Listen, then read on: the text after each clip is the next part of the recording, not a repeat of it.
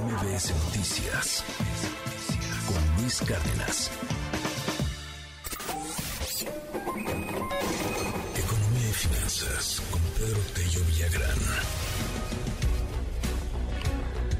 Querido Pedro, el día de ayer se vivió una jornada triste en los mercados, esta aversión al riesgo y, este pues, panorama que, que, no parece tan optimista en el futuro global, ya no se diga el futuro de México, en donde hoy me llama la atención la primera del financiero, caray, tasa de Banjico que puede llegar a fin de año hasta el 11%, pues complicado, el panorama complicado, al menos el 2023, no pinta, no pinta tan bonito, querido Pedro, cuéntanos, buen día. Muy buenos días, qué gusto saludarte a ti y también a quienes nos escuchan. El temor global por la recesión, que ha venido ganando terreno a escala mundial recientemente,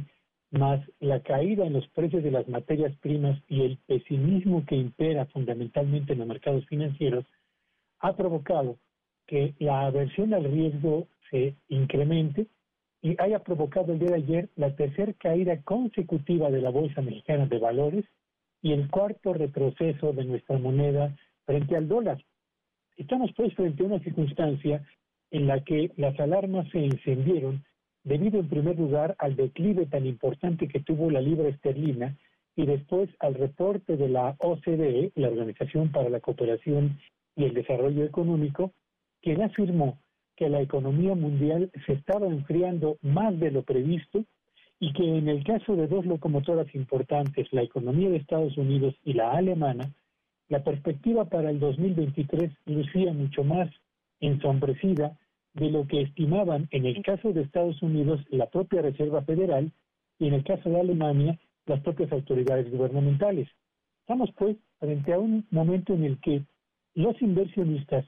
prefieren salir de mercados emergentes como el mexicano, y de monedas emergentes como el peso para refugiarse en el dólar a pesar de las dificultades que enfrenta la economía norteamericana en el combate contra la inflación y a, pesar al mismo tiempo del enfriamiento de su propia actividad productiva, porque asumen que se trata finalmente de una opción de inversión, los bonos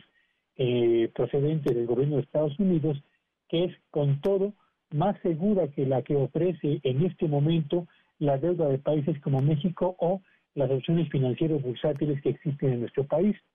¿Qué está ocurriendo a escala mundial?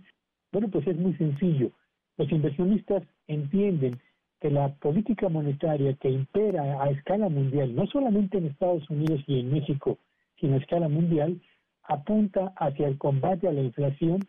pese a que el costo en términos de crecimiento de la actividad económica a escala internacional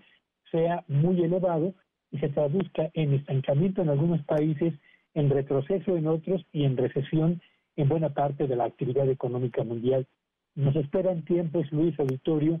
de gran volatilidad en los mercados financieros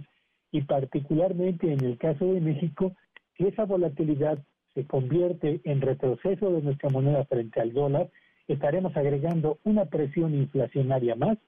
porque estaremos pagando más pesos por cada dólar de productos de importación que tienen que traerse a México por concepto de alimentos, materias primas e insumos que no producimos en cantidades suficientes. Así que las señales de la economía mundial no apuntan bien para el 2023 y el desempeño de los mercados financieros en el caso de México señalan que la aversión al riesgo y el pesimismo siguen imperando en las decisiones de qué comprar en materia financiera y qué invertir en materia productiva, Luis. Gracias, querido Pedro. Te mando un gran abrazo y te seguimos en tus redes. ¿Cuáles son?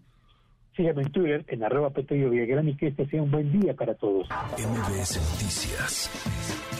con Luis Cárdenas.